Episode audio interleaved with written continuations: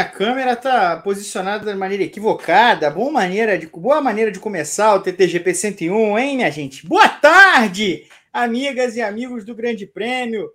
Como vão vocês nesta quarta-feira, dia 21 de junho de 2023? Eu sou Pedro Henrique Marum, com você mais uma edição do TTGP, a centésima e um. A centésima e um. Mas na semana passada, eu falei eu prometi que a centésima primeira edição do TTGP teria bolo, porque eu esqueci de pedir na centésima. E tem o bolo aqui, ó. O bolo, ó, veja só que bolo belo. Como é que eu viro aqui? Olha só. Olha o bolo com glitter para comemorar, porque a gente gosta de carnaval, a gente gosta de glitter. É o bolo do TTGP. Bolo, ó, bolo da, da Júlia Confeitaria, viu? Da minha esposa, isso é detalhe. Maravilhoso, como ela, inclusive, já que a gente também comemorou um ano de casado essa semana, eu mando um beijo, meu amor. Um beijo para você, muito obrigado. Para quem quiser ver o bolo cortado, vai ser só depois, tá? Nas redes sociais, nas minhas redes sociais. Se o Grande Prêmio quiser replicar também, aí eu vou cortar o bolo e vou mostrar como é que ficou por dentro. Mas é, é o bolo do TTGP, o bolo de parabéns, que eu prometi na semana passada. Sejam bem-vindos, meus amigos, minhas amigas. Sejam bem-vindos também, Guilherme Bloise, João Pedro Nascimento, Pedro Prado. Olha o chefão! O chefão faz uma aparição aqui agora no, no TTGP. Pedro Prado está hoje nos bastidores, Rodrigo Berton em outras, em outras tarefas nesta quarta-feira. Tem muito assunto para falar, porque teve Fórmula 1 no fim de semana, teve Max Verstappen alcançando o recorde histórico, não só, não só recorde histórico de Ayrton Senna, também alcançou recorde histórico de Juan Manuel Fangio, recorde histórico de Nick Lauda, um monte de recorde, né? O recorde histórico, os recordes de históricos da Fórmula 1. Teve mais um pódio de Lewis Hamilton e da Mercedes, e o Hamilton depois, mesmo com toda a animação vinda da Mercedes, deu um certo banho de água fria em quem está esperando grandes voos, grandes saltos da Mercedes daqui em diante, ainda nessa temporada. Tem muito mais coisa para falar, tem Fórmula E no fim de semana, mas chama atenção também a dor de cabeça da FIA com é, é, Neymar e outros famosos. O adulto Ney. A FIA está irritado, é, a, a entourage do, do Ney está é, preocupando a FIA, na verdade, causou uma dor de cabeça para a Fórmula 1, porque a FIA não gostou nada do que viu nessas últimas corridas. Meus companheiros, boa tarde. Guilherme Blois, você que está na imagem aqui em cima do meu lado, boa tarde. Boa tarde, meus amigos. Aqui vocês já viram que né, programa ao vivo é isso aí. Marum arruma a câmera na hora, o chefão me morde ao vivo. É, né, quem sabe faz ao vivo, já diria o outro. Boa tarde, boa tarde, gente. É, espero, tô, espero que todos nos acompanhem aqui no TTG Pedro, porque só tem Pedro nesse, nesse, nessa live aqui hoje, tirando eu. E eu vou começar a dar um destaque aqui, falar rapidinho da estoque no fim de semana, né? A gente teve uma história bem, bem legal, né? Tivemos vitórias do Daniel Serra e do Dudu Barrichello, né? Também em circunstâncias ali, por conta de um acidente do pai, né? O pai Rubens sofreu, bateu com mais três carros ali no, no começo da segunda corrida e ali uma, Dudu acertou a estratégia e conseguiu fazer uma, uma vitória inédita na Stock Car.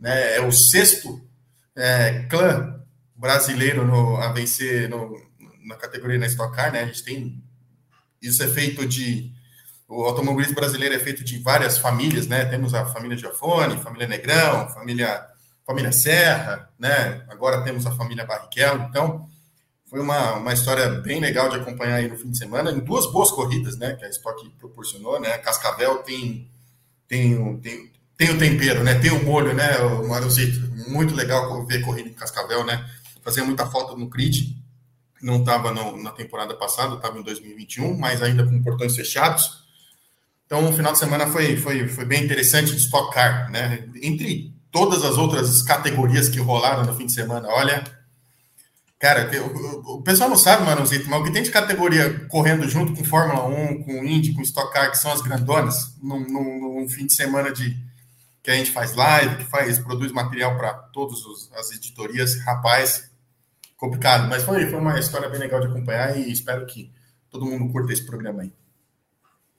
Histórias legais, Cascavel de fato é, é uma pista muito legal. A gente falou disso semana passada, né? Uma cidade muito interessante e uma ótima pista de corrida, além de um, de um autódromo com infraestrutura, é, bem, muito, né? Já, já bastante antigo, mas reformado em anos recentes e, e uma ótima pista também, que sempre, ou quase sempre, rende ótimas corridas. João Pedro Nascimento. Boa Bom, tarde. Boa tarde, pessoal. Boa tarde, Marum. Boa tarde, Gui. Boa tarde, Pedro Prado. Parabéns a nós pelo TTGP número 101. E, bom, meu, meu destaque inicial hoje sou eu, sou eu mesmo, que cravei o pódio do GP do Canadá e avisei que não ia ter troca de posição lá na frente. Né? O, o, o, Hamilton fez uma graça ali no início, mas no final das contas terminou tudo igual. Então, terceira cravada de oito corridas, até que não está tão ruim assim. E o outro destaque é que é fim, é fim de semana de Fórmula E, não tem como não falar sobre isso. Momento de decisão total do campeonato, reta final, cinco corridinhas pela frente, um ponto de diferença entre o líder e o vice-líder do campeonato. Então, é mais uma. Não tem Fórmula 1, mas é mais uma semana que vai pegar fogo aí no automobilismo e um campeonato que realmente a gente não sabe ainda quem vai ser o campeão. Mas é, tem muita coisa a acontecer nesse fim de semana, tem muita coisa a acontecer ah, na Fórmula E. Vamos falar um pouquinho de Fórmula E mais para frente, porque teve calendário anunciado, tem corrida no fim de semana com, claro, transmissões do Grande Prêmio. Mas vamos começar falando da Fórmula 1, vamos começar falando da Mercedes. Na semana passada, o nosso assunto aqui se voltou muito, girou em torno é, das, das possibilidades reais dessa Mercedes. A Mercedes é de verdade, essa melhora com dois pódios, sobretudo depois da, da animação do GP da Espanha, isso é real, é sustentável, é algo que dá para se esperar daqui para frente? Bom, o que a gente viu no Canadá foi uma Mercedes ainda bastante razoável, né? ainda é, é, numa média interessante de rendimento, mas não superando a Aston Martin com a facilidade que aconteceu na Espanha, foi algo que a gente falou também, né? Juntou o melhor fim de semana da temporada da Mercedes com o pior fim de semana da temporada da Aston Martin naquele momento. Isso não se repetiu no Canadá. A Ferrari é um caso à parte. Eu acho difícil trazer a absoluta realidade do rendimento da Mercedes em comparação com a Ferrari, porque a Ferrari se embananou na classificação e largou muito atrás. Então, em duas, três equipes que, em teoria, tem um rendimento muito parecido, se você sai muito atrás, é bastante difícil você recuperar terreno de maneira, é, é, de maneira total, a brigar com os seus rivais de verdade numa corrida em que eles saem então na frente. Né? A não ser que alguma coisa aconteça. Foi o caso com o George Russell, por exemplo. Então, é, eu queria entender primeiro de vocês é, como encarar a realidade da Mercedes depois de mais essa demonstração. E aí depois a gente vai entrar no que falou Hamilton, mas pode começar, Gui. Eu acho que a Mercedes ainda está pisando fofo, né? Para ser bem, bem honesto. Eu acho que, ao que parece, pelo menos a minha impressão aqui num primeiro momento, eles não estão tão empolgados assim como em outros momentos do, do campeonato, sobretudo o ano passado, né? Que eles fizeram, tiveram um fim de semana espetacular lá no GP do Brasil, por exemplo, e nas corridas seguintes andaram completamente para trás. É, então, eu acho que é, me parece que eles estão num consenso de que eles não vão é, aumentar as expectativas e vão deixar as coisas acontecerem naturalmente, né? Como diria aquela, aquele samba do Revelação. Então, assim, é, de fato, é, a Mercedes evoluiu bem, né? Teve um rendimento bem interessante no fim de semana no Canadá. Tem um carro que não quebra, né? O Russell quebrou o carro, mas quebrou sozinho, porque ele cometeu um erro bizarro, mas ainda assim durou mais algumas voltas, né? Foi, foi abandonar a prova realmente quando já não tinha mais condição nenhuma de, de conduzir o carro até o fim da corrida. Ele pontuaria com aquele carro ainda, né? Porque ele, ele causa o safety car, ele joga para a última e ele vai ganhando terreno, né? até ele abandonar, né? Ele estava em, se não me engano, quinto, sexto lugar no momento que ele abandona. Então, tipo assim, eu pontuaria com aquele carro torto daquele jeito, né? Então, assim, para ter uma noção de como o, carro da Mercedes ele, ele tem uma, uma dinâmica interessante, de uma certa, é, uma dinâmica interessante não, mas curiosa, né? Acho que curioso, curioso é, o, é, é a palavra correta. Não me parece de fato que realmente eles estão vão ligar esse modo empolgou aí. Eles vão realmente pisar fofo, um passo de cada vez. Né? O Hamilton disse que realmente não, o carro ainda não tem condições de brigar com a Red Bull e de fato não tem mesmo. Né? Isso está mais do que claro, porque nenhum carro tem condições de brigar com a Red Bull. Com a Red Bull do Verstappen, né? não, do, não com as duas Red Bulls, mas com a Red Bull do Verstappen, eles realmente não têm como brigar. E, e passos largos, passos largos não, mas passos pequenos estão sendo dados, né? Então, assim, é, agora a curiosidade vai ser para o GP da Inglaterra daqui três semanas. Três semanas, se não me engano, né? Depois do GP da Áustria, GP da Inglaterra, né? É, três semanas, porque eles estão prometendo uma grande atualização para esse carro e aí sim estão se colocando na briga pela vitória. Então, essa é a promessa é, feita e vamos ver se eles vão realmente conseguir cumprir essa promessa, né? Não sei com quem, não sei se com o Russell ou com o Hamilton, ou com os dois, mas me, ao que me parece, a Mercedes está realmente bem pés no chão nesse momento para realmente não se decepcionar como em outros momentos que a gente viu, sobretudo no ano passado, no começo desse ano, né? É, é, realmente que foram momentos que a Mercedes virou o One Hit Wonder, né? Que é uma coisa que a gente sempre falou aqui, né? Que tipo tinha um brilhareco no ano e no, na corrida seguinte já voltava à normalidade. Então, o que me parece é isso nesse primeiro momento. Eu quero, eu quero primeiro, e a gente depois vai passar para Hamilton, e aí depois eu quero terminar exatamente com essa questão do GP da Inglaterra. Então, não vou passar para isso por enquanto, JP. É, queria também que você desse essa, essa sua ideia geral, pintasse essa, essa fotografia sobre como analisar o desempenho da Mercedes é, na, na Espanha, ou, ou melhor, no Canadá, de maneira realista.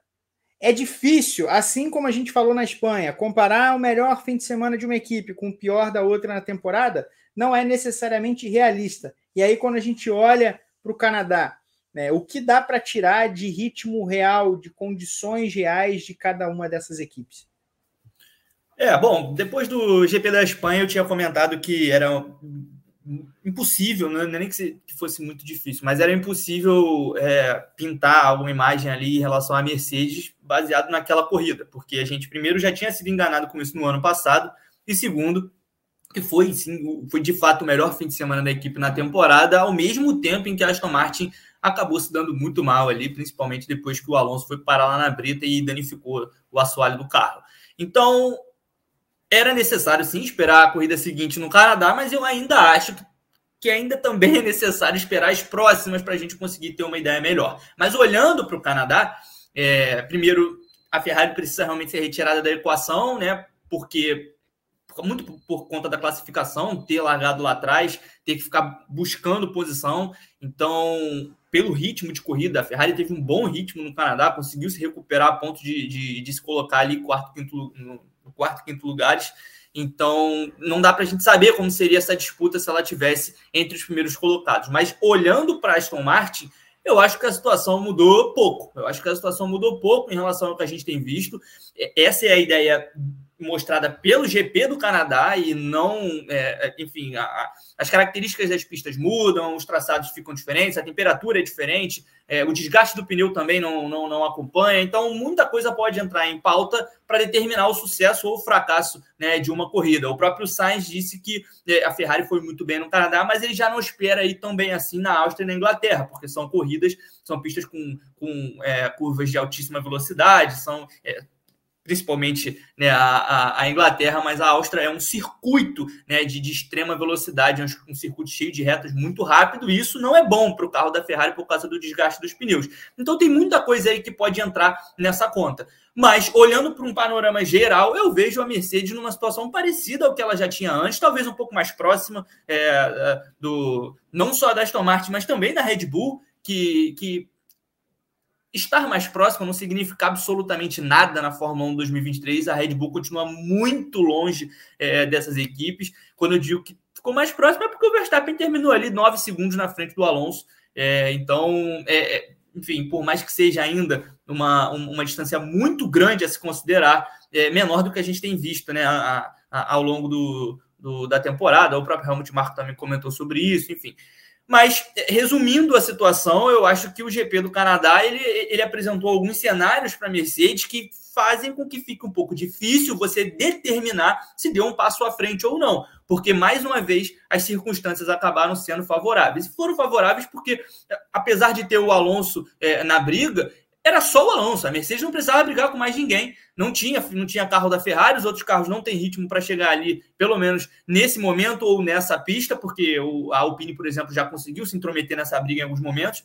Mas então eu acho que tá, tá, tudo muito, muito parecido. Acho que é por isso que o Hamilton deu uma hesitada forte antes de dizer que o carro melhorou, porque acho que o, próprio Hamilton também ainda não teve uma corrida em que ele possa realmente olhar para o resultado, olhar para o rendimento e dizer: bom, realmente agora nós demos um passo à frente. Acho que isso não aconteceu ainda e a gente precisa esperar para ver um pouquinho mais aí sobre o que vai acontecer nas próximas corridas. A palavra do Toto Wolff sobre ir bem na Inglaterra me chamou um pouco a atenção e talvez, como disse o Gui, talvez a Mercedes esteja indo com calma ainda, estudando ali as suas, as suas possibilidades para, enfim, para conseguir acertar esse carro da melhor maneira possível e buscar um, uma vitória que é, a gente sabe que é o que a equipe almeja para esse ano. O título está fora de cogitação.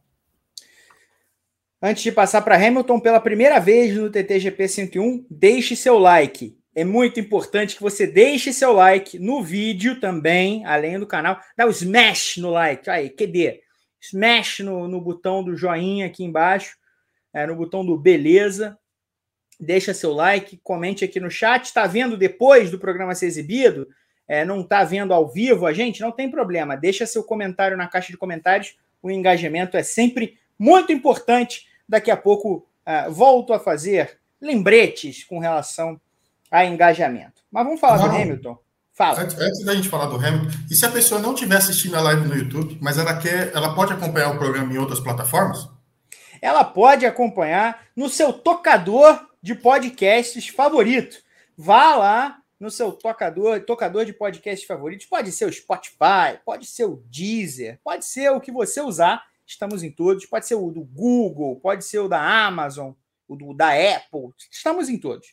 Vá lá, é, busque Grande Prêmio. No perfil do Grande Prêmio você vai encontrar todas as edições do TTGP, bem como todas as edições do WGP, do Paddock GP, também tem briefing, enfim, você vai conseguir ouvir. É uma belezinha, é, é chuchu beleza. O seu tocador de podcast favorito tem o grande prêmio, com toda certeza. Faça isso e nos escute. Vamos a Hamilton. O Hamilton não só falou que o carro não é tão bom quanto o da Red Bull, não está no nível, não está perto, isso ele disse ainda durante a corrida, e é algo que foi já também aventado pela Mercedes desde antes da, das atualizações de fato acontecerem. O Toto Wolff falou que não era uma bala de prata, enfim, não era nada mágico. Mas algo muito interessante ele falou agora, veio, veio à tona né, depois do GP do Canadá, eu vou trazer a aspa exata. Ele diz: Na realidade, não sinto uma grande diferença para o começo do ano. Há elementos do carro que estão diferentes, e, claro, com atualizações. Mas é uma questão simplesmente de mais downforce. As características do carro são muito, muito semelhantes às que tínhamos no carro do começo do ano. Para o carro do ano que vem, temos de pegar algumas coisas diferentes e fazer alterações, com certeza. Definitivamente não é o carro que, dadas as características, vai ser capaz de vencer a Red Bull ainda. Então temos de trabalhar nisso. Então foi algo que o Hamilton falou, não só é, reafirmando que o carro não está no caminho ou não está próximo de alcançar ou de se aproximar da Red Bull, se aproximar é, definitivamente, né? mas que o carro não é tão diferente assim quanto as pessoas imaginam, com toda a mudança de conceito, fim do zero pod, a volta dos side pods, é uma visão, um visual mais tradicional com relação ao que faz as outras fazem as outras equipes. Mas o Hamilton não enxerga nessas três corridas, Mônaco, Espanha e Canadá, um carro tão diferente assim, JP. É, eu, eu sinceramente acho que o Hamilton só vai só vai falar, só vai fazer algum elogio real a esse carro, só vai realmente demonstrar animação, felicidade quando a Mercedes ou realmente se colocar como a segunda força clara e óbvia da Fórmula 1, ali numa, numa divisão sozinha entre a Red Bull e o resto, ou com, brigar pela, com a Red Bull pela primeira vez por uma vitória.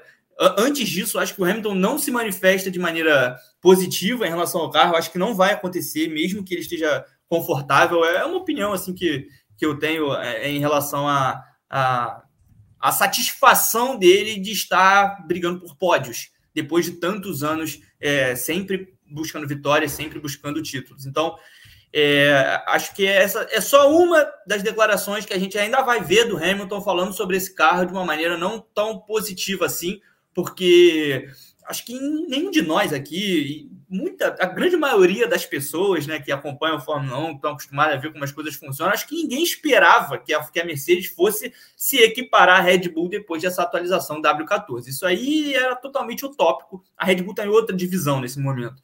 Mas até para um pequeno salto, que na minha visão aconteceu, na minha visão tem uma, uma, uma, uma pequena evolução aí, é, ainda que, sinceramente, eu acho que a gente ainda não pode cravar o quanto, porque nem a Mercedes talvez saiba o que, que esse carro pode fazer ainda. O Russell também tinha dito que a mudança no sidepod, por exemplo, ela não é tão impactante assim na pilotagem quanto outras mudanças que a Mercedes fez no próprio carro.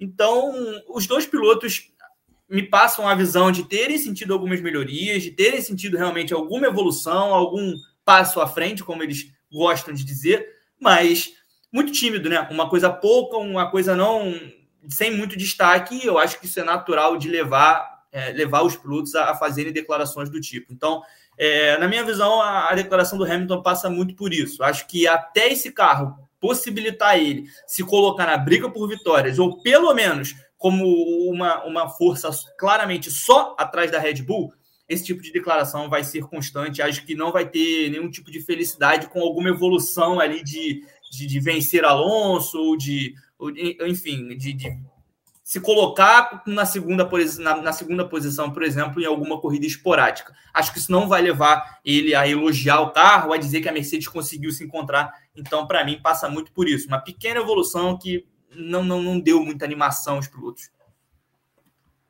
Gui, é, há, muito a tirar dessa declaração do Hamilton. Você consegue ler mais do que do que falou também o JP agora. É, porque quando eu, eu, por exemplo, vejo o Hamilton falando assim, não, não, eu não enxergo como um cutucão, não acho que ele está é, anta, é, sendo antagonista da equipe, não, eu não enxergo dessa maneira. Mas eu enxergo um piloto de tamanho suficiente que não precisa se comprometer e não precisa ficar oferecendo é, certos, certas guaritas à sua equipe. Então não, não precisa o Hamilton ir para frente das câmeras e dizer que esse carro é revolucionário, que esse carro é maravilhoso com relação ao que tinham no início do ano, até porque né, a cobrança seria para cima dele na pista. Não, não é, e a cobrança viria para cima dele na pista quando o Hamilton faz uma temporada muito boa, muito boa em, em, em nível de, de, desempenho. Né? Ele não tem tido as oscilações que até o Russell tem tido, e o Russell não faz, eu não, não acho que o Russell faz uma má temporada, mas o Russell tem oscilado mais, o Hamilton não. Então, é, seria injusto também que a cobrança sobre ele fosse para ganhar corrida em algum momento, ou para constantemente superar o Alonso, se ele não tem o carro, mesmo com as atualizações, e volto a dizer, a Mercedes falou o tempo inteiro em entrar nos trilhos com essa atualização, né? não necessariamente em dar um grande salto. Eu acho que a cobrança maior é, é dele com ele mesmo, sabe, Manuzito? É, tipo assim, eu fui, fui caçar esse número aqui. A última vitória do Hamilton foi na Arábia Saudita em 2021. Tipo assim, pô, um piloto do tamanho dele, heptacampeão do jeito que ele é, eu acho que ele tá incomodado com ele mesmo porque ele não tá tendo condições de brigar. Né? Não, a questão não é com a equipe, de fato, eu acho, né? Uh, o Hamilton nunca foi o cara de tipo assim de, de, de jogar jogar a equipe no, no, no, ventilador, assim, sabe? Tipo, sair falando cobras e lagartos, essas coisas todas, batendo na equipe, sobretudo no passado. E ele tinha todos os motivos para isso, porque ele pulava mais que pogobol né? nas retas da, do, do circuito da Fórmula 1 do, na temporada passada. E em nenhum momento ele fez isso, né? Ele, um, sempre, ele sempre jogou a favor da equipe, ele sempre falou que, o, que a equipe estava se esforçando, que os mecânicos, né? A questão da, da fábrica para dentro, né? Como diz sempre o Renato aqui, é uma outra questão. Mas da fábrica para fora, ele sempre é, jogou junto com, com a equipe mesmo. Ele sempre foi muito um cara de grupo, né? Que acho que talvez em determinados momentos da carreira ele não foi tão assim, né? Mas tem uma, uma evolução grande, né? Tá com 36 para 37 para 38 anos, se não me engano, né? Então, assim, já tá mais maduro, já tá, tá próximo do, do, de, de, conquistar um, um, um, número que realmente o colocará de vez no Olimpo da Fórmula 1. Né? Eu acho que essas coisas também mexem um pouco com ele, né? Assim, talvez seja um pouco é, até de o Hamilton, Hamilton já tem 38, faz 38, 39 né? em janeiro. Né? É, é verdade, é no começo do ano, né? Então, assim, ele tá perto de, de atingir um número importante, uma marca importante, né? Então, acho que talvez tenha um pouco, rola um pouco de, de, de ansiedade da parte dele, né? Enquanto tiver rolando essa ansiedade da parte dele, é legal porque, tipo assim, mostra que ele tem interesse, que ele tá com gana de vencer, né? Diferentemente do que a gente viu em outros pilotos aí que estavam chegando num determinado momento da carreira que apertaram aquele botãozinho F lá e faziam o protocolar e tava tudo certo. Né? O Hamilton não, não me parece ser esse cara, ele parece ainda que ele tem que ele tem fôlego, ele tem vontade, né? Assim, um, um cara da idade dele ser, ser cogitado para mudar de equipe, por exemplo, eu acho que isso mostra o quanto que ele tem interesse, que em nenhum momento se fala em aposentadoria.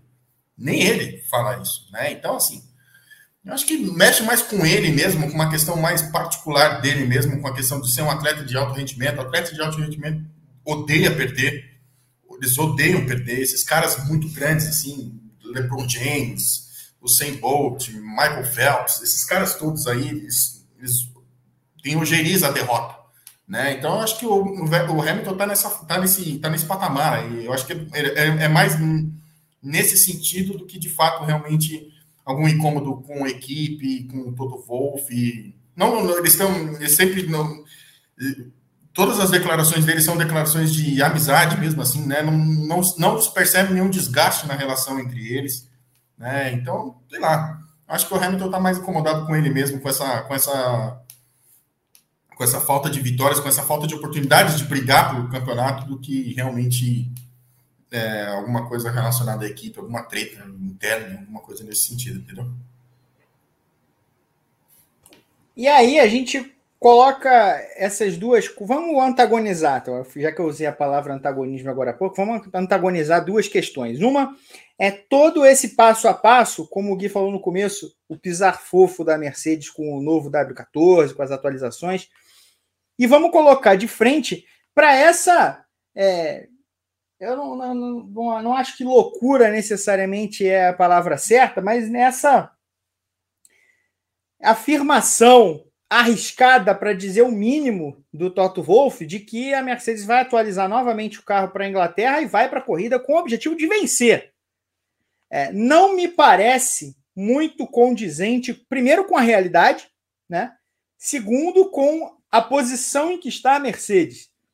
Primeiro, de vender atualizações de maneira cautelosa, né? Vamos mexer bastante, mas não tem bala de prata. Nossa obrigação, nossa, nossa busca aqui por enquanto é voltar aos trilhos, Vão é pensar em lá na será? frente. Oi? Vão estourar o orçamento, será?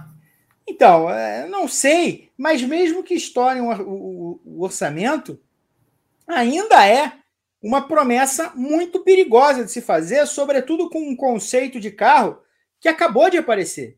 A Mercedes ainda está entendendo o que ela tem na mão com esse carro. Né? Todo mundo na Fórmula 1 costuma falar isso. Quando você coloca atualizações no seu túnel de vento, você costuma normalmente perder pelo menos dois meses, perder entre aspas, né? Você tem são oito semanas de testes para que você comece a trabalhar as atualizações, entendê-las até ir para o túnel de vento, depois a produção real e aí ir para os carros. É, o Canadá foi, o, o, GP de Mônaco foi outro dia. Não vai dar dois meses até, até a Inglaterra, né? Pré, perto disso, mas não dois meses. E aí a gente teria que pensar que são dois meses, oito semanas é, de entender o que o carro precisa, começar a projetar a mudança fazer uma mudança de teste, colocar no túnel de vento para fazer o teste, aí produzir em, em mais larga escala para colocar de fato nos carros para atualização. Então é um, é um período muito pequeno no qual a Mercedes precisa operar para entender o carro, para primeiro colocar o carro, novo carro na pista pela primeira vez, entender o que tem nas mãos, produzir a atualização, né, projetar a atualização, depois produzir, testar e colocar no carro para mudar na Inglaterra. É, não me parece realista, JP. Não, não concordo 100% com tudo que você falou, inclusive. Acho que é, acho que é exatamente esse o motivo também pelo para o Hamilton ter dado uma segurada após o GP do Canadá. Concordo muito. Acho que a Mercedes não tem ainda a compreensão total desse carro. É, isso é uma coisa totalmente natural nesses processos de atualização, principalmente para uma equipe que mudou né, o carro. O carro completamente diferente do que a gente tinha visto, pelo menos esteticamente, o carro é completamente diferente do que a gente tinha visto no início da temporada. Então, eu concordo muito com isso. Eu acho que eu acho que falar em vitória nesse momento é jogar uma pressão totalmente desnecessária nos ombros dos dois pilotos, principalmente do Hamilton, né? Que é a gente sabe que o Russell, o Russell tem tanto nível para estar ali quanto o Hamilton, mas a gente sabe que o Hamilton é obviamente, né, o expoente ali da, da equipe, a cara, o rosto.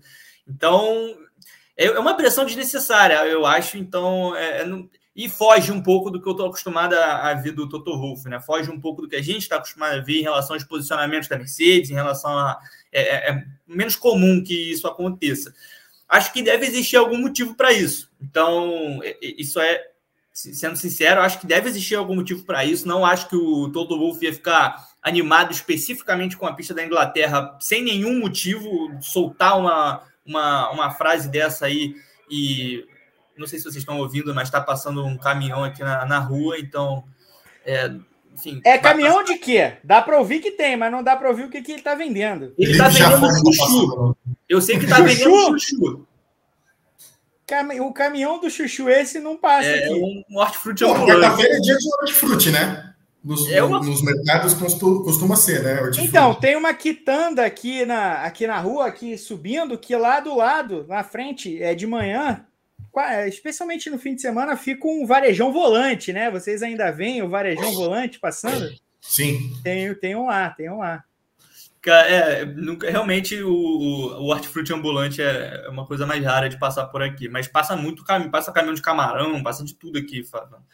Mas voltando é, ao que eu estava ao que eu tava falando, saindo do chuchu, é, eu acho que é, é, uma, é, uma, é arriscado é arriscado, é jogar uma pressão forte né, em cima do, dos pilotos. A gente, a gente, no ano passado, teve um GP da Inglaterra que a Mercedes foi melhor do que estava sendo no, naquela temporada. Aí teve aquela briga sensacional, né? Que o, entre que o Hamilton acaba passando é, ali o, o, enquanto a briga está se desenrolando com o Leclerc, ele tentando segurar de, de qualquer jeito possível.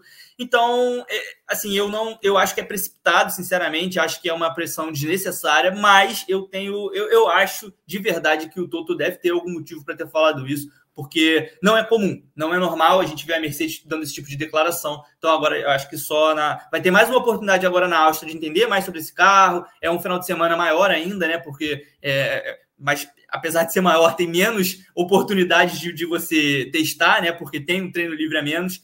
Mas, enfim, é, vamos ver como que vai ser esse desempenho na Inglaterra, porque certamente a equipe vai ser cobrada por isso. Gui, é, a Mercedes fala em vencer. Quem diria isso? Que a Mercedes ia chegar botando essa banca e falar em vitória numa corrida específica. Porque uma coisa é você falar de maneira abstrata, né? Espero vencer até o fim do ano. Tá, tudo bem. Agora, eu quero vencer essa corrida, que, diga-se de passagem, é, em menos de um mês. Né? E eu, hoje eu tô um caminhão, vários caminhões de chuchu atrás da, da minha rival preferencial. E aí?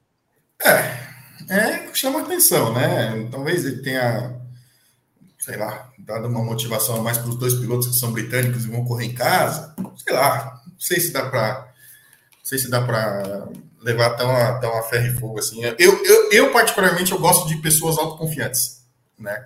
Que confiam no, no, no, no que estão projetando. Né? Muita, muitas pessoas acham isso marra, né? A gente tá arrogância, essas coisas todas, eu particularmente gosto. Né? Se, se o cara consegue, se o cara vai lá na prova, na pista, que ele, o que ele está falando, melhor ainda, né? Mas eu, eu particularmente gosto, não, não me incomoda tanto essa, essa declaração. Eu acho que realmente é, é uma equipe grande, né, Marum? Oito vezes campeão de construtores, né? Também o, você começa a ganhar, dá aquela, dá aquela coceirinha, né? Aquela coceirinha de ganhar. A gente começa. Cara, a gente não, não compete em nada, mas a gente está jogando uma pelada, ganha 3, 4, você não quer sair da quadra. Né? Você ganha, você ganha 3, 4, você não quer sair, você quer continuar ganhando. Então, tipo assim, você quer ficar fazendo família, né? Então, na Mercedes, acho que é um pouco, um pouco disso. não sei se existe esse, esse termo é, é, comum no Rio de Janeiro, mas aqui em São Paulo é, né? Tipo, você joga ganha de todos os times possíveis, você faz uma família, né? Não sei se, se existe. Aqui, aqui é o rei da mesa.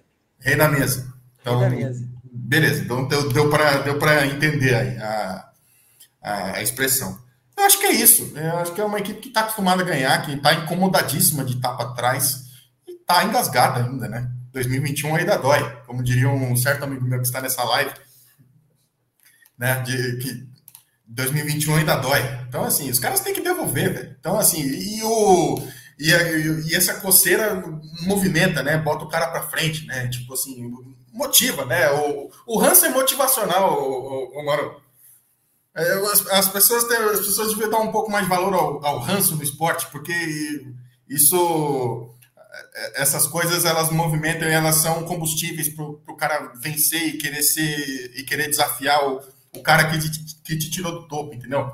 Eu acho que tá bem por aí. Eu, não, eu, não, eu levo mais no, no folclore essa, essa questão do, do, do Toto Wolff, mas porque realmente, claro, em condições de normais não tem como ainda, né? Não tem como. Eles estão andando mais.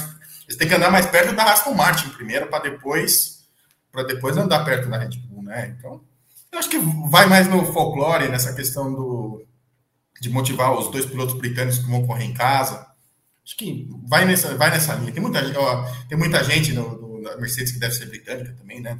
Mecânicos, equipes, essas coisas todas, né? Então, eu levo mais nesse, nesse ponto aí.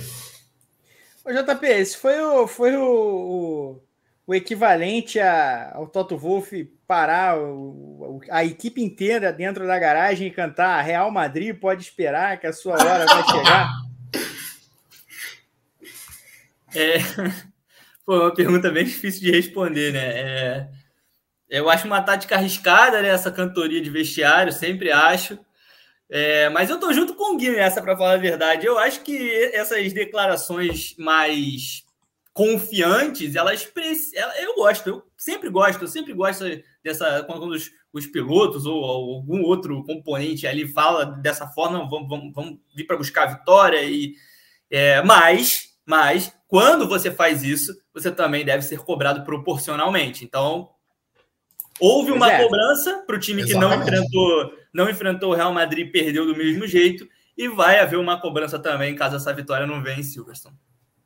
É, tá marcado no calendário de todo mundo, né? Não, tá público, né, mano? E, e, hoje em dia não tem, você não tem como desmentir porque tá público, né? Pois é. É, antes de seguir adiante, eu quero voltar a fazer o pedido. Eu não sei se Pedro Prado é, pode aparecer em vídeo aqui. Doutor Bigas. Se ele vai ficar apenas no. Apenas posso, no. Posso, Olá! Posso. Tudo bem? Eu já pedi, eu já pedi like, já pedi curtida. Eu tô vendo que a gente tá chegando nas 100 curtidas, ou já chegou? Não sei, a última vez que eu vi não, quase. A, a, gente não chegou, a gente tá com 96 curtidas, agora 97, ah. e 122 pessoas assistindo. Então, Aí, ó. Quem Já que eu pedi da outra vez, eu vou, eu, eu te chamei para você pedir like dessa vez e as curtidas para que a gente chegue na, na marca centésima. É, a gente vai fazer por ordem de Pedro. Você, o primeiro Pedro, é o segundo Pedro a pedir o like, depois vai ser o JP. Então, gente, por favor, deixe seu like aí, ajude esse vídeo a reverberar pelo YouTube. O seu, o seu like você pode achar que é simples, mas ajuda muito o Grande Prêmio. E se você estiver assistindo esse programa depois, não estiver assistindo ao vivo, também deixe seu like, deixe seu comentário faz o nosso vídeo engajar, por favor. É isso. Exatamente, exatamente. E só uma atualização. Chegamos a 117 likes. Você vê, é só Olha pedir com só. jeitinho. Pedir com jeitinho. Quase todo mundo que está assistindo a live deixou o like. Muito obrigado. Excelente. É, é isso. Assim é, que eu gosto, 100% fala, de, de espectadores engajados. Um view, um like. É isso que a gente pede. É, é, não, não é pedir muito. É simples. É simples, é, é um pedido simples. Eu também é acho. É um pedido simples. É, fiquem que vai ter. E fiquem que bolo. vai ter bolo em algum momento desse programa. Vai ter bolo. Nas nosso calmo, o bolo nosso calmo, Dr. Gigas, que nem perde a linha jogando Call, é, Call of Duty, né, o JP? nem perde a linha. Cuidado com o Prado, hein? Tem um vídeo aí para você ver também depois, Pedro. Tá aí no chat. Olha, é, antes da gente seguir adiante, o, o, o, Prado. Opa. Teve Lewis Hamilton ontem, não teve? Teve aqui, ó. Lewis Hamilton pelo mundo, olha lá. O Hamilton participou do desfile da Louis Vuitton. Claro, a grande grife. A Louis Vuitton fez um desfile de moda no Rio Sena, em Paris, para comemorar o primeiro grande desfile do Pharrell Williams como diretor, diretor artístico da Louis Vuitton. O diretor artístico, é, o Pharrell Williams, claro, todo mundo conhece de sua longa trajetória é, na música, tanto como cantor, rapper, como produtor também. E ele assumiu esse cargo depois da morte do Virgil Abloh, que era um, um, uma figura muito importante, jovem ainda do mundo da moda, que morreu de maneira precoce há mais ou menos dois anos, né, em 2021. E o Pharrell Williams assumiu o posto e agora ele é, que toca esses desfiles, além do Hamilton, Anitta estava lá, Beyoncé, Rihanna, é, tava uma galera, Pierre Gasly, Gasly olha só. Olha o look, oh, que, que, belo look do, do, do, Gasly, não? É, ele, ele foi de Charlie, Charlie Harper, né? É, ele maltratou um pouquinho a moda, né, o Maronzete? Foi, esse aí, esse aí caiu naquela, naquela famosa, naquele famoso perfil do Instagram. Esse aí Sim. vai ser preso. Recentemente, a gente aprendeu que dinheiro e felicidade, dinheiro e inteligência nem, nem, não necessariamente vão estar andando lado a lado, né? Então, dinheiro Exato. e estilo certamente também não estão. É, quando a pessoa tem dinheiro, tem os caras que, que aparecem vestido né? de roupa de, de cobra, já viu? O look inteiro de, de pele de cobra, pô. É só quem tem dinheiro que faz isso. Rico é, rico é, rico é brega, né? Rico paga 250 mil dólares para morrer no Titanic. Faz... É, acontece, acontece. Tá lá, tá, tá perdido aí a deriva.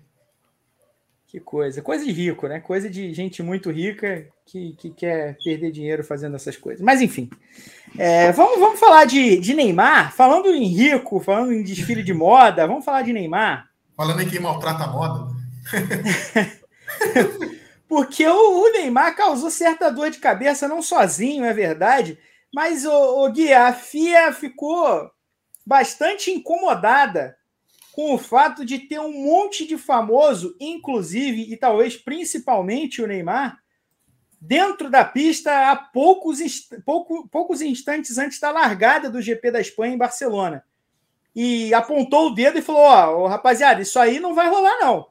Isso aqui não vai. Quer dar show de, de famosos, vai fazer lá o, o desfile da Louis Vuitton, vai fazer o Diabo a quatro, que isso aqui tem, tem ordem, não pode ser assim, não vai fazer o Dancing with the Stars, né? Que aqui virou Dancing É, vai o, o So You Think You Can Dance lá, é, enfim. Exato. Ah, cara, eu acho que foi um erro de, da organização mesmo, né? Essa questão do, do Neymar, né? Tipo, tá na pista ali, né? Não me parece que ele fez de propósito, né? Parece que ele realmente não foi avisado que não poderia estar ali. Não, e não, não conseguiram tirar o, a tempo. Não só ele, como outros outras celebridades lá que estavam estavam presentes ali no, no, no, grid, né? O Neymar estava convidado, pra, se eu não me engano, ele estava com a, com a Red Bull, né? Que é a marca que patrocina ele, né? A Red Bull e a Puma, é engraçado, né? O Neymar está envolvido com duas equipes de Fórmula 1, né? É, se não me engano, Gui, eu acho que no GP de Mônaco ele foi pela Red Bull, né? E essa foi pela Puma, né? E aí foi pela Puma, é. E aí e tá com a Mercedes. E tá com a Mercedes, né? Ele tava, tirou. Sim, a, sim, sim. É. A, a marca com a, com a Mercedes, né? Então, acho que foi mais um, um, um, falha no engano ali, porque realmente não me parece que tenha sido alguma, alguma coisa feita de propósito. Né? A FIA tá preza pela segurança, mas precisa lembrar que eles deixaram um trator passar na pista no GP do Japão, lá no, no, meio da chuva no passado. Né? Eu, a gente tem, tem que lembrar certos, né, certas questões de segurança aí que eles deixaram passar bem, assim, né?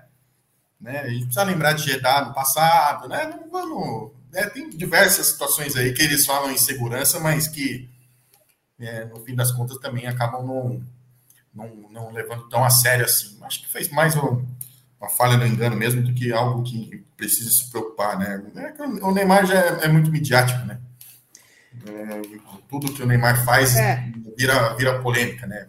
visto o que está acontecendo agora aí com ele recentemente também. Então, assim, tudo, tudo que acontece com ele, ele é mais uma. Hoje, infelizmente, para quem gosta de futebol, ele é mais uma personalidade da mídia do que realmente um jogador de futebol, né? Até porque está machucado, né? Essas coisas todas. Está em litígio com o clube dele, então ele aparece muito mais é, por ser um influencer digital do que um, do que um, um jogador, né? Que é uma pena, mas acho que nessa não tem, não tem culpa, não. Tá vendo como você é? O que que tá acontecendo com ele, o, o Guilherme Bloise? Quem?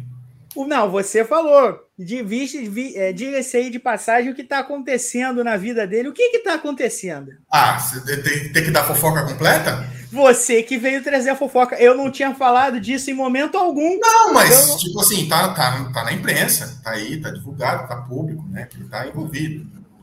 Uma questão com a namorada, né? Que tá grávida, vai, vai ter um filho vai ter um filho dele em breve. É, não, não precisa. Ele tá. Bom, é, e é um fato, né? Ele tá, o Neymar aparece mais pelas questões fora do campo do que dentro, né? nos últimos tempos, né? Sobretudo nessa passagem pelo Paris Saint-Germain. Né? O Barcelona acho que foi, um pouco, foi, até um pouco menos, né? Mas nessa passagem dele no Paris Saint-Germain não rolou, né? Não rolou o Neymar jogador. Né? Rolou o Neymar digital influencer, né? Personalidade da mídia, né? Essas coisas todas, mais do que do que ele em campo, né? Então, ele fora de campo gera, gera, gera pauta, gera assunto, né? Gera e impacta até a Fórmula 1, que a gente quando que a gente ia imaginar que a gente ia falar de menino Ney no, no, no, no, em um programa de Fórmula 1? Duas vezes em um mês, hein? Exatamente. Três, na verdade. Três. Exatamente. Então, assim, é, é, é, complicado, né? A gente não fala do Neymar no, no campo metendo gol, essas coisas todas, não passa, né? Porque ele tá jogando mais de meia. Então, sei lá, meu, eu, mas de verdade, eu acho que nesse caso específico foi mais uma questão de, de falta de comunicação do que realmente ele tenha feito algo proposital para chamar atenção, essas coisas todas. Isso leva também a uma discussão que não é voltada diretamente para isso, mas eu acho que isso entra na, na pauta também, JP, que é a, o caminho inverso do que os esportes, e não só a Fórmula 1, buscaram fazer ao longo do tempo, ao longo das décadas. Porque se a gente imaginar o cenário de uma corrida prestes a largar, ou de ou até no fim, muitas vezes, né, de jogos de futebol no, no final de, de, das partidas, ou de, de maneira de qualquer esporte, na verdade, de campo, coletivo, enfim. A gente tem aquela imagem até 30, 40 anos atrás, é, daquele monte de gente em volta, daquele, daquele acesso quase ilimitado, daquelas coisas que são, para a gente, que é de uma outra geração, impensáveis. Mas nos últimos tempos, com a engajaliza, engajalização de tudo, com a rede socialização de tudo, é, com a influencialização de tudo, acho que a gente tem visto um caminho inverso, que não é só do GP da Espanha. O GP da Espanha ficou, ficou muito claro, mas eu tenho notado sim uma presença é, mais demorada de gente famosa antes da largada para pegar transmissões de TV mundo afora. Isso acontece não só na Fórmula 1, em outras categorias do esporte a motor também acontece. Isso acontece em outros esportes. Eu, cara, é só lembrar da final da Copa do Mundo com o chefe lá da carne de ouro, aquele camarada chato, né? É que ele é o chato de almanac, aquele, aquele camarada é, lá querendo segurar a Copa do Mundo, os caras comemorando no, no, final do jogo e o camarada indo atrás tirar selfie. Então, é, essa, esse, esse acesso ilimitado que foi é, cortado para veículos de imprensa ao longo do tempo, para torcedores de maneira geral, nessa proximidade que existia, é, hoje as organizações esportivas enxergam muito para essas pessoas, influencers, gente famosa, que em teoria vai aproximar o seu vai aproximar o seu produto de, de fãs, porque essa gente é seguida nas redes sociais por milhões de pessoas. E essa gente também não faz crítica, né? Essa gente só adula. Então, é, eu tenho notado essa essa essa busca por, por gente famosa nos seus nas suas imediações é, é como um, um fluxo crescente nos últimos tempos. Ô Barons, deixa eu só, antes do JP falar, eu, você, seguindo nessa toada que você que você disse. É, a gente teve recentemente a final da NBA e não sei se você, acho que vocês seguem os perfis oficiais da NBA na, nas redes sociais, Instagram, essas coisas todas. Não sei, o JP não acompanha tanto a NBA, né? Mas assim, cara, tipo, todo fim de todo jogo, final de jogo do, do, do Denver contra o, o Heat, tinha lá um post na, na, na, na rede da NBA, tipo assim, tipo, é, alguma coisa tipo. É, me, me fugiu o termo agora, mas tipo assim, é tipo como se fosse um balcão de famosos acompanhando o jogo, assim, sabe? Então, tipo assim, esses caras também vão para as redes sociais dos perfis de esporte, né? Então, assim, o, assim, acho que teve uma foto do. O Neymar estava num, num, desses, inclusive, já que a gente falou do Neymar aqui. O Neymar estava num desses, desses dias das finais da NBA, convidado, acho que convidado pela entidade para participar do, para assistir o jogo e tal. Então, Aliás, tem que... sido o verão do Ney, né? O verão do Ney, exato. O menino tá voando no verão. De férias com o Ney. É. Mas, enfim, é só para complementar que realmente até os perfis esportivos estão trazendo um pouco desse mundo dos famosos, assim, também para dentro das suas próprias redes, né? Fazendo conteúdo com eles, coisas do tipo. Vai, JP. É, bom, o Neymar descansou em campo para curtir agora, né, o verão, curtir as férias. É, assim, sinceramente, sobre a presença dele lá na, na, na Espanha, ali do, do lado da, da pista, né? No momento que os carros saíram para fazer a volta de aquecimento. No momento em que aquilo aconteceu, eu fiz um comentário, estava assistindo a corrida aqui com a minha namorada, Catarina, fiz um comentário, na hora eu já falei, é, isso, aí vai, isso aí vai dar ruim, isso aí vai, vai, gerar, vai gerar um problema, porque não existe aquilo. Só que aquilo não existe o Neymar tava, tava ele, não era só o Neymar, tá? Não tô apontando aqui só pro Neymar, não. Tava o Neymar, tinha uma outra mulher que eu não sei quem era, e uma sequência de pessoas ali, tinha umas três ou quatro pessoas ali do lado dele.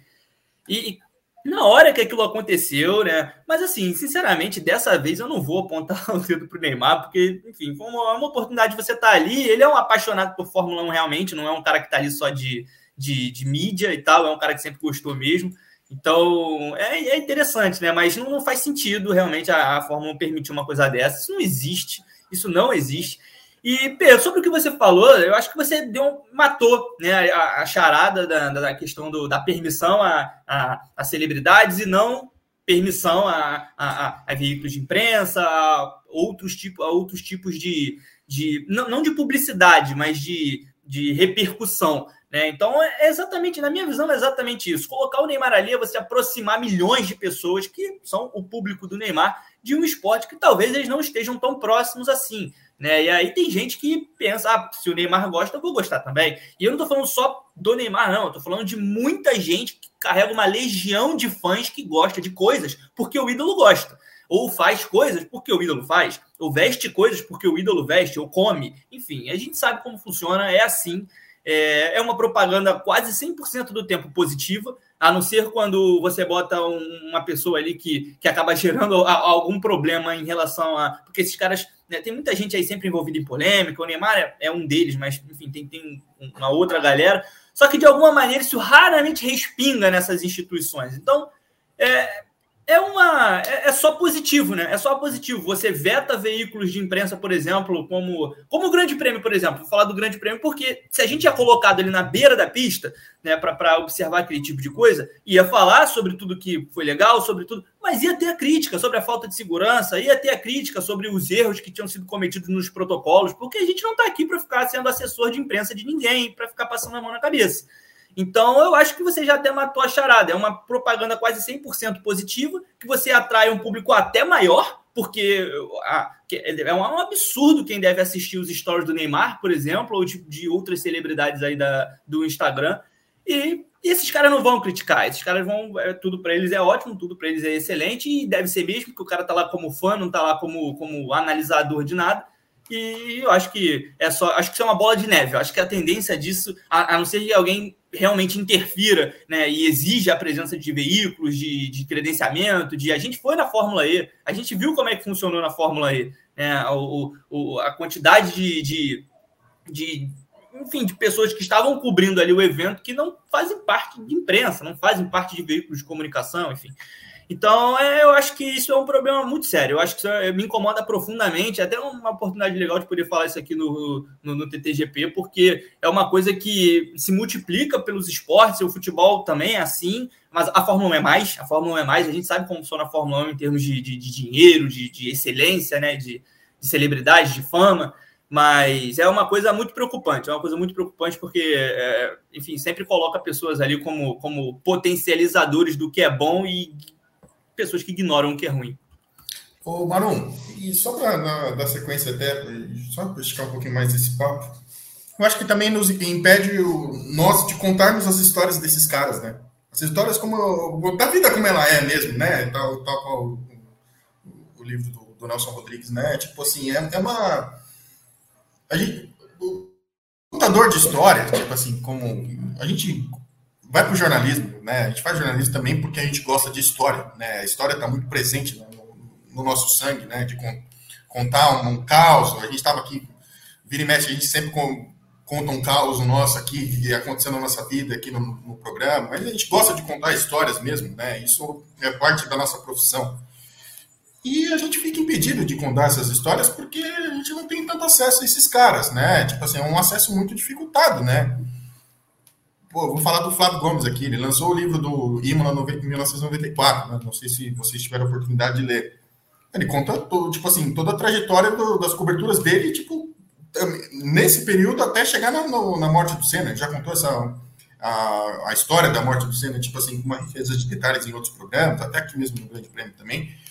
Então, assim, como é que a gente, a gente não, tem, não teria essa vivência? Para o Vitor, por exemplo, não teve essa vivência, sei lá, com Massa, com Barrichello, que o Vitor é um tem, tem, uma, tem mais anos de grande prêmio que a gente, assim, né? Pegou, um, pegou pilotos brasileiros. O JP está chegando agora, não, não pegou nenhum piloto brasileiro correndo de Fórmula 1, né? Então, assim, eu não tenho a menor dúvida que ele gostaria de contar essa história, tipo, de estar ali, de ter a oportunidade de entrevistar esse piloto. A gente não tem não tem essa oportunidade, né? De estar perto desses caras, de contar a história mesmo, tipo assim, com as nuances, né? Tipo assim, as pessoas elas não são perfeitas, elas têm erros e acertos e, e isso é na vida, né? E acho que a questão do, do dessa mídia positiva, ela ela maquia muito isso, né? Ela bota uma bota um verniz muito grande nessa história de que essas pessoas são perfeitas, que elas não erram. E elas são como a gente, são gente como a gente, no fim das contas, também, tá com mais ou menos dinheiro, mas assim, tem, tem questões particulares que todo mundo tem, né? Então, assim, mas, o, mas essas coisas elas não chegam para o grande público porque não deixam. No, no, fim das contas, não deixam, né? Tipo assim, é, é muito, muito restrito o acesso, né? Não sei se vocês assistiram o documentário do Galvão Bueno. O documentário do Galvão Bueno mostrou ele como ele é mesmo com erros e acertos, com, com, como o grande narrador que ele é, como uma pessoa que ele mesmo se coloca como um deslumbrado em um determinado momento da carreira, porque teve acesso a grandes a pessoas que nunca imaginou na carreira dele. Então, assim, é, vida de verdade mesmo, assim, sabe? Mostra o cara como ele é de verdade. Ele tem, tem a parte do, do, do grande profissional, talvez um dos melhores do Brasil na história, mas tem o homem Galvão Bueno na relação com a família, na relação com os filhos. Isso, essas histórias também são boas de contar. Só que a gente não tem como ter tanto acesso assim, porque né, tem uma questão de, de assessoria de imprensa, de, de você manter a imagem do seu, do, do, da, no caso da Fórmula 1, da categoria automobilística, uma imagem positiva. Fica difícil, né? É, muito por aí. E aí tem uma outra discussão também que talvez não seja para agora, porque acho que é primeiro é complexa e segundo ela é também ela é, ela é um galho dessa dessa desse caule central que foi essa discussão que a gente colocou, mas é a realidade das redes sociais da absoluta impossibilidade é, da não perfeição, né? Não só você precisa ser perfeito, mas você não pode admirar ninguém que não seja perfeito. Como ninguém é perfeito, você começa a ignorar é, e, passar por cima de, de bom senso básico, muitas vezes, para defender personagens que você gosta, porque eles podem ter cometido erro. E o, erro é um pecado mortal. Ninguém pode cometer o erro. Então você defende o indefensável porque o seu personagem é absolutamente perfeito. Porque é impossível gostar de alguém que não seja perfeito, já que você é perfeito. Enfim, essa é uma outra discussão é, que é muito interessante também. É uma discussão até acadêmica, eu acho. Mas até antes da gente, da gente encerrar o tema Fórmula 1, eu queria rapidamente, tá? Rapidamente que eu quero falar um pouquinho de Fórmula E no fim de semana, a passar pelo Verstappen. Não vou falar muito sobre isso aqui, porque a gente, a gente, Grande Prêmio, já tratou muito disso na segunda-feira no Paddock GP. Mas o Verstappen alcançou 41 vitórias na Fórmula 1, o número de Ayrton Senna, e não só isso, no fim de semana ele alcançou 25 poles, é, empatando o número de poles do Nick Lauda, e também 48 largadas na primeira fila, empatando simplesmente com, na minha opinião, os dois melhores pilotos da história da Fórmula 1, Juan Manuel Fangio e Jim Clark. É, a temporada passada do Verstappen foi um grande desfile rumo a números históricos dentro de um mesmo campeonato. Mas essa temporada, além de um grande desfile para o tricampeonato mundial, é, tem sido um encontro com a história também, JP. É, é isso que eu ia falar. É, é uma temporada que eterniza o Verstappen definitivamente. É, já, já tinha sido eternizado ao ser campeão mundial, os campeões estão sempre lá, mas a temporada de 2023, é, ele realmente é está tá num patamar completamente diferente, né? O, o Verstappen, é, eu tenho dito, tenho comentado sobre, sobre esses momentos de em que a gente viu Hamilton passando sobre passando por isso, a gente viu o Vettel passando por isso, esses momentos em que os pilotos começam a quebrar recordes, começam a entrar na. Quando a gente começa a conversar, começa a falar de nomes como Fangio, Jim Clark, na mesma conversa em que a gente fala de Max Verstappen, de Lewis Hamilton.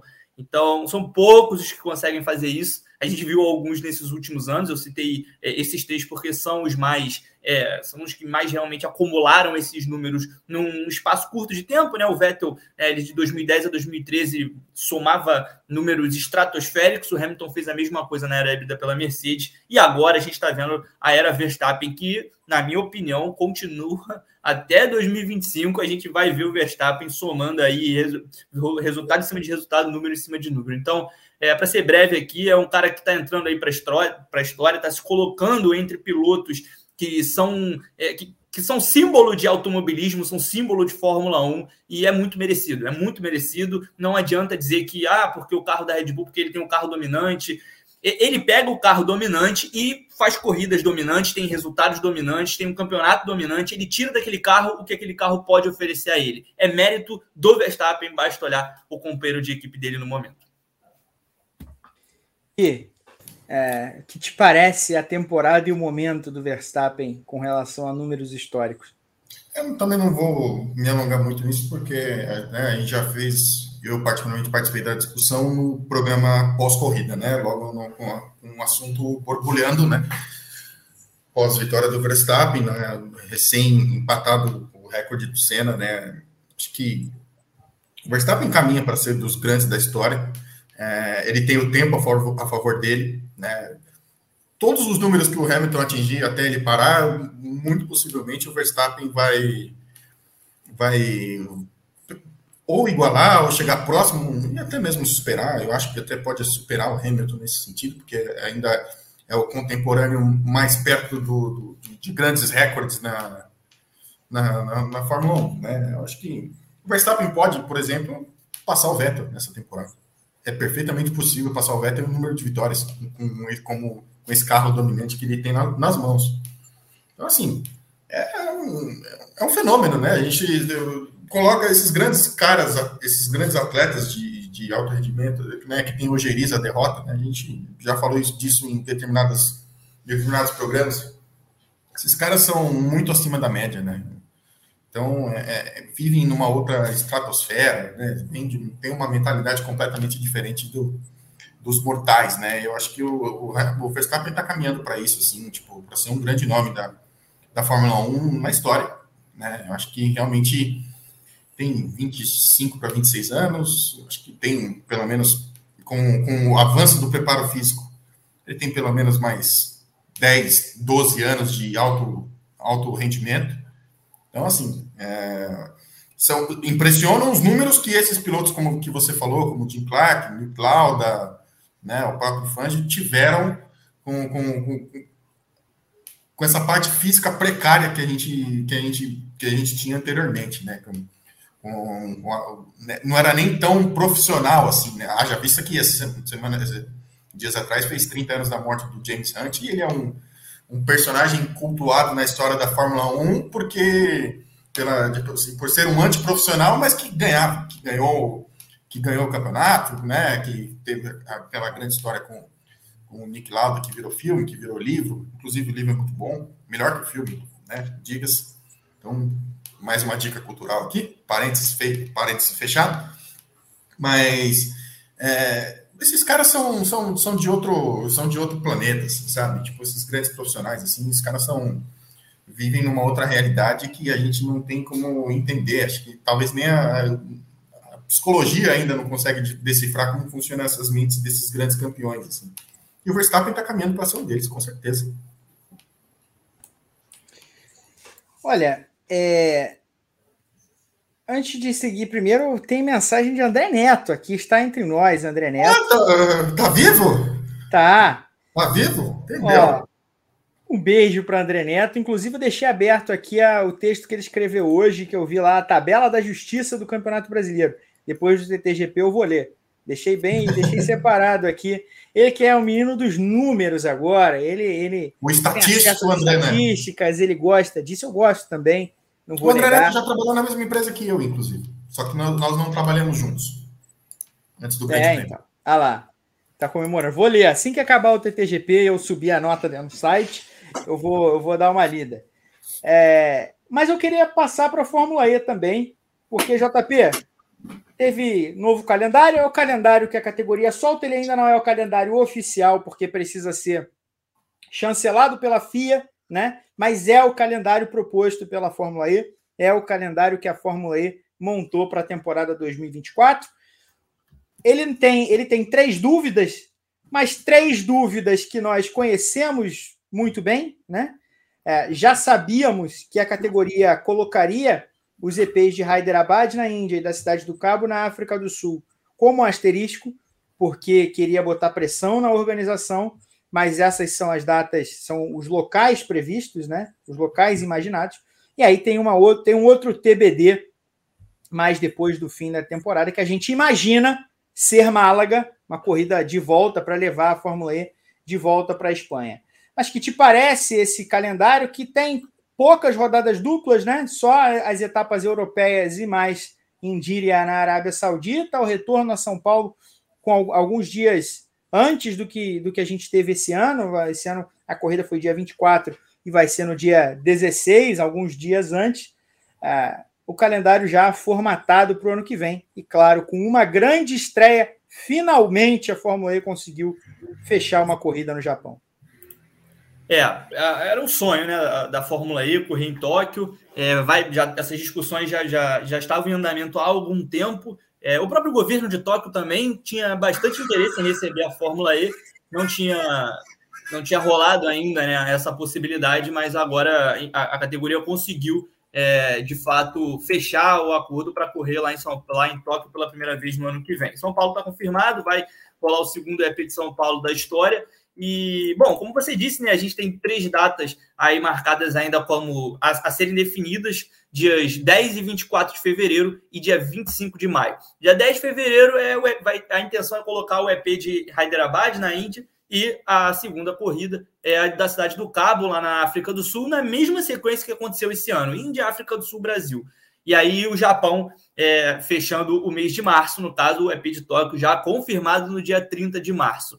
Para o dia 25 de maio, esse TBD ele se refere sim ao EP de Málaga que a Fórmula E está tentando, é, também está botando uma pressão para que seja homologado, para que seja confirmado com antecedência. É claro que a categoria tem segundas opções, caso isso não aconteça. É, Seul, por exemplo, quer muito voltar ao calendário depois de, de sediar o encerramento da temporada passada, e Marrakech está sempre ali também é, como uma possibilidade para a Fórmula E preencher o calendário no, no caso de alguma de alguma saída, né, de algum problema, a gente já viu isso acontecer no passado. Então, é, a tendência ainda é que seja o EP de Málaga em maio, está um pouco menos confirmado do que Hyderabad e Cidade do Cabo, que são realmente questão de tempo, mas a Fórmula E também vai encerrar a temporada antes, né, no, no ano que vem, porque esse ano está indo até o último dia de julho, né? Está indo até o finalzinho de julho com o EP de Londres. No ano que vem também o EP de Londres que fecha, mas não vai ser até o final de julho, vai fechar ali no dia 21, porque as Olimpíadas começam no dia 26 e a Fórmula E não quer correr o risco de, de bater de frente com, com os Jogos Olímpicos de Paris. Ao invés de 16 etapas desse ano, vão ser 17 no ano que vem. É, estreia novamente na Cidade do México em janeiro. Então, ainda está pendente aí da, da, confirmação oficial, mas a tendência é que o calendário se, se estabilize dessa forma mesmo e só seja revelado aí é, os momentos em que a, as etapas, né, que, que ficaram como a serem definidas para serem realmente confirmadas. E, para fechar aqui, a última mudança, o EP de Roma, que esse ano ainda vai acontecer, né, nesse mês de, de nesse último mês agora, nessa, nessa reta final de, de, de campeonato, vai voltar né, para a data original dele ali em abril, vai ser dia 13 e dia 14 de abril, se não me engano. Então, muita mudança né, de um ano para o outro, ainda que o calendário fique parecido né, com o que é esse ano, mas a Fórmula E mostra que as estreias desse, dessa temporada fizeram bastante sentido, fizeram sucesso e, e vão continuar é, para o ano que vem. Só para fechar aqui o ponto, Portland também vem para o ano que vem, já que a Fórmula E não conseguiu encontrar uma, o local ideal para correr nos Estados Unidos. Mas a tendência de verdade é que a partir de 2025 a gente tenha uma corrida em Los Angeles, principalmente, que é o sonho de consumo da Fórmula E, ou em algum outro centro mais. Hum, tradicional, mais é, talvez mais, mais conhecido, né, da, da instagramável da Fórmula da, dos Estados Unidos do que Portland. Deixa eu perguntar uma coisa para vocês, é, até uma curiosidade que vocês estão mais por dentro também. Existe alguma conversa da Fórmula 1, tipo assim, diluir o calendário durante todo o ano, não somente nesse em seis meses, né, e fazer ter essa possibilidade de, de fazer um campeonato durante o ano todo, tipo um período maior, sei lá, de oito meses, nove meses? Existe isso? Existe essa conversa, pelo menos? Então, existe existe uma conversa, mas não é exatamente essa. É de voltar a começar o campeonato no final do ano e terminar no ano seguinte. A ideia, inclusive, era começar essa temporada em dezembro de 2023. É, mas isso estava dependente da Fórmula E conseguir fechar uma segunda corrida nos Estados Unidos. Então começaria em 2023, ainda teria uma segunda corrida lá nos Estados Unidos, no caso em Portland, que já estava mantida para o ano que vem, em 2024. Mas para aumentar a temporada e correr ao longo do ano, realmente não tem ainda. E, e talvez nem faça tanto sentido no momento, né? Pela, pela, pelo, pela formatação do campeonato, talvez. É, mas eu também acho que não faz sentido começar no ano e terminar no outro. Então. É, a Fórmula E já consolidou, mesmo quando ela tinha o calendário mais, vai, que ela, que ela moldou mais no que ela desejava lá no começo, ela terminava no fim de julho, né? Então é, é, é, é isso que a Fórmula E imagina como data ideal para encerrar o campeonato. Ela gostaria de começar de fato antes, novembro ou dezembro, se possível fosse. É, não tem sido, mas é, acho que é no máximo um calendário de oito, nove meses. Mais do que isso, não não imagina, não imagina seguindo até setembro, algo assim. É, são muitas, tem muita coisa para bater junto também. É, então, só para lembrar, é, não tem rodada dupla no Brasil. Né? Falou-se muito sobre a possibilidade, não vai ter. Na verdade, as rodadas duplas parecem é, menos uma, uma necessidade ou menos um desejo da Fórmula E conforme o tempo passa. Né? As rodadas duplas vão ficando de fato só para as corridas ou como diria que paga muito dinheiro. Diria paga muito dinheiro para a Fórmula E, né? Paga num acordo de 10 anos. O, país, já... o país, em si paga, paga muito dinheiro, né, Maroto? A gente está vendo aí na janela de transferência europeia a quantidade de jogador grande que está tá migrando para esse mercado aí, né? Pois é. é. E também a primeira corrida noturna da categoria, né? Gastou muito para ter iluminação e tal. Uh, e as corridas europeias que são de fácil acesso, Roma, é, não, não tem mais Paris, mas Roma, é, Berlim, Londres, então logisticamente joga a favor. Então, nesse momento, a Fórmula E não parece tão interessada assim em realizar muitas rodadas duplas. Pelo contrário, é, se conseguir mais para frente fazer um, um, calendário com mais uma ou duas etapas, que eu acho que, que também é o limite da categoria, ela vai acabar cortando mais as, as rodadas duplas. Enfim, É algo para os próximos anos também? Oi. Desculpa interromper, mas é, até para pegar o gancho, eu fiz, eu fiz justamente essa pergunta para o Alberto Longo, na época aqui do EP de São Paulo. É, o Alberto Longo, para quem não sabe, é um dos fundadores da, da categoria, e ele me disse que é exatamente isso. Né? A Fórmula E vai, ao, ao, longo do tempo, vai diminuindo um pouquinho essa questão das rodadas duplas para conseguir visitar mais países, adicionar mais rodadas únicas em países diferentes do que rodadas duplas nos mesmos que a gente já está acostumado a ver.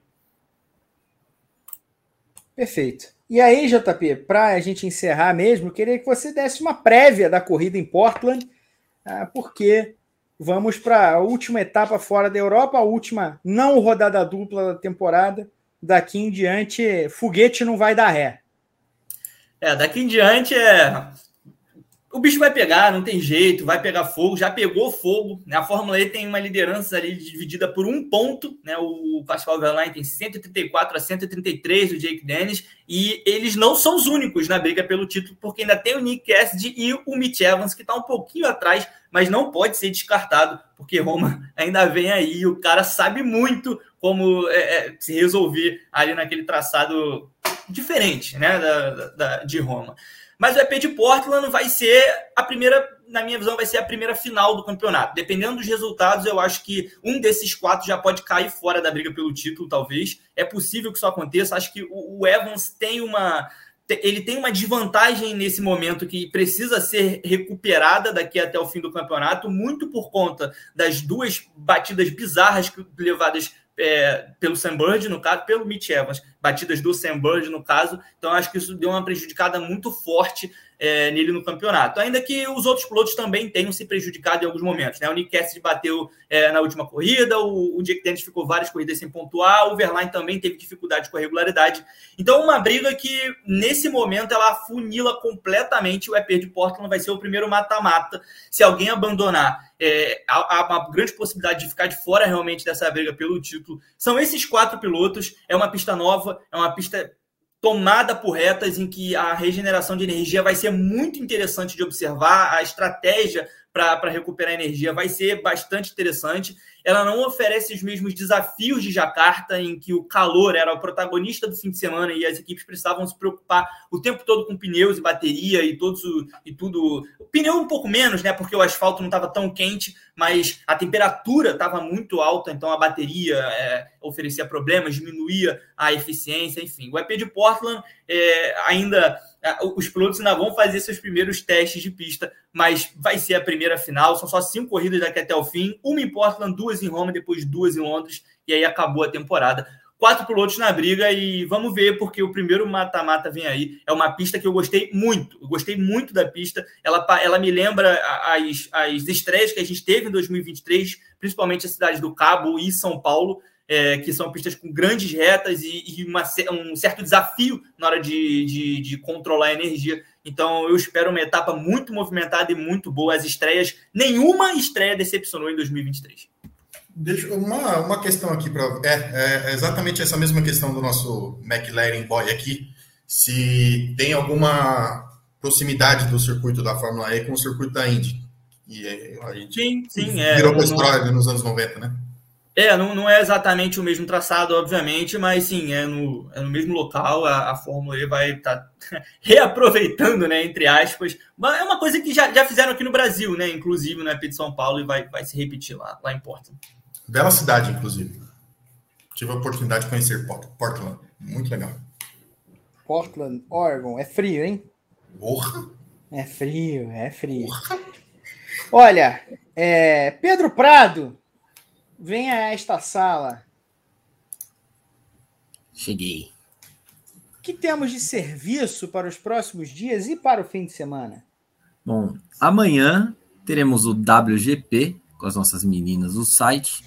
Quem não acompanha o WGP, por favor, acompanhe, que é um programão é incrível. Então, amanhã, quinta-feira, mesmo horário do TT, às 13 horas. No dia 23, sexta-feira, às 8h45, a gente tem o treino livre 1 do, no, no YouTube do Grande Prêmio. Treino livre 1 da Fórmula E. Canal 1, né, Pedro Prado? Sim, canal 1 do Grande 1. Prêmio. Estamos de canal volta 1, Treino 1. livre 1, canal 1. Inclusive, boa, é, boa observação, porque no outro foi no canal 2, Exatamente. Porque nos sabotaram, nos sabotaram, mas estamos de volta. Coisa ruim voltou, então o Grande Prêmio no canal 1, 8h45, dia 23, sexta-feira, treino livre 1. Dia 24, 2h15 da tarde, treino livre 2. No mesmo sábado, às 4h20, tem a classificação. E ainda no sábado, 8h30 da noite, temos a corrida. E P, quem estará lá, além de você e, e o JP? Matheus Pinheiro vai fazer vai fazer as transmissões do sábado. Na sexta-feira há uma pequena indefinição, mas, mas logo será resolvida. E produção de Rodrigo Berton. Produção de Rodrigo Berton. Perfeito. Horário bom, né? Finalmente. Ah, o horário legalzinho, não vai estar tá com sono. Ninguém vai estar tá com sono. A transmissão ó, da corrida de 8h30 às 10h30. Depois você vai, você come um negocinho, você pede aquele delivery, delivery de hambúrguer, que é sábado. Aí toma um hambúrguer, come um hambúrguer, come uma Coca-Cola, meia horinha, vai ter o, o, nosso, o nosso briefing elétrico também, para repercutir a corrida, o que aconteceu. Fala, Gui. No, aí no, no, no, na Sucursi, a, é, a, tradição é hambúrguer de, de, de sábado à noite. Ah, não sei, depende, depende. Eu falei hambúrguer porque eu, tem uma hambúrgueria aqui pizza, na rua. Exemplo, no sábado à noite, para mim, é dia de pizza, por exemplo. É, eu, eu adoro pizza também. Eu não quero causar uma discórdia aqui, mas a pizza de São Paulo é melhor que a do Rio, viu? A pizza de São Paulo é muito boa, mas pizza. Cara, pizza. Ela a gente vai é pizza. ruim, ela é boa também. Exato. É uma boa, ah, é um, um, um ótimo é argumento. É um ótimo é, argumento. Pois é, é ótimo é. argumento. tu peça seu negocinho e fique com a gente. Até a meia-noite a gente vai estar aqui. Na meia-noite no domingo, aí você vai, descansa, e aí no domingo assiste lá a MotoGP, assiste depois, vai, acompanha seu dia da, da maneira é, que lhe achar, que você achar cabível. Mas enquanto isso, a gente do TTGP vai se despedindo. Eu agradeço ao Pedro Prado, que apareceu agora, a João Pedro Nascimento, a Guilherme Blois. Oi? Um último comentário, a gente gosta muito de efemérides, né? E hoje faz Sim. 53 anos da final de, da, de 1970, da Copa do Mundo do, do México. Esse rapazinho aqui que está no quadro, jogava um pouco, né? Esse rapaz aqui que está no, no, quadro aqui no, no fundo. Quadro do Gol Mil? É. É, é uma, uma maneira legal que eu, que eu tenho meu pai aqui por perto, então meu pai era sempre um fã muito fervoroso do, do homem. Então, sempre fazer questão de lembrar aqui, né? Eu, quando futebol era, era, era tem muita tem muito do romantismo do futebol começou por causa desse rapazinho aqui, né?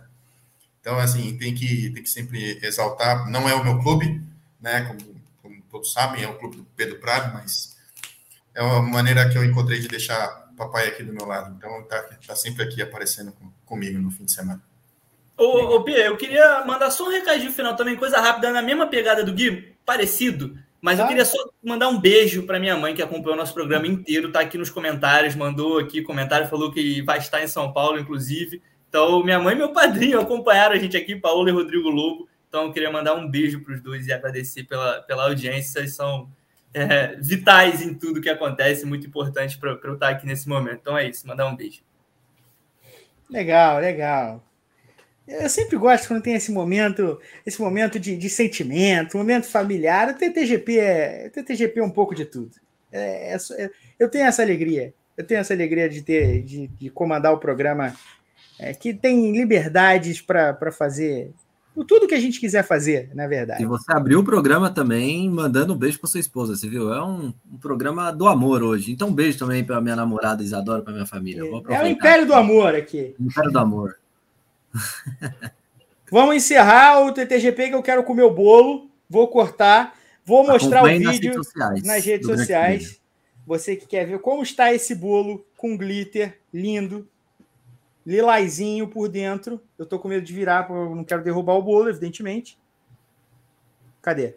Ah, você acompanha as redes sociais que daqui a pouco as imagens estarão lá. Um grande beijo a todos. Até a semana que vem com o TTGP e até o fim de semana com as transmissões da Fórmula E, porque nós temos um encontro marcadíssimo. Até mais.